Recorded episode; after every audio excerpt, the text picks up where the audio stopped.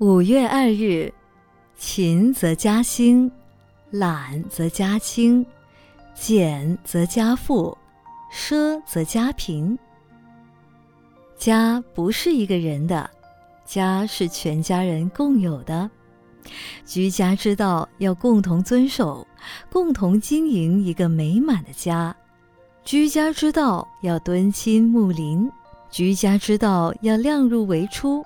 居家之道要省吃俭用，居家之道要敬老爱幼，居家之道要上孝下慈，居家之道要和睦亲族，居家之道要忠孝双全，居家之道要你大我小，居家之道要吃亏就是占便宜，居家之道要为了求全就要委屈。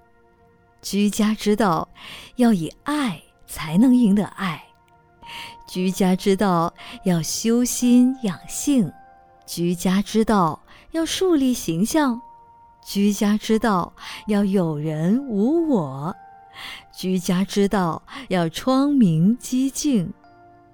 爱家要爱屋及乌，你爱了家，与家有关的环境、邻居、社区建设都要关心。居家要简洁明了，外国人居家都很简单，不像中国人家中经常堆积如仓库。家居要整齐清洁、美观朴素，家中要有供奉祖先的位置，要供有佛菩萨圣像，才有中心。居家环境不要迷信地理风水，只要通风向阳。尤其能与邻居友好、守望相助才是重要。文思修，居家之道要共同遵守，共同经营一个美满的家。每日同一时段与您相约有声书香。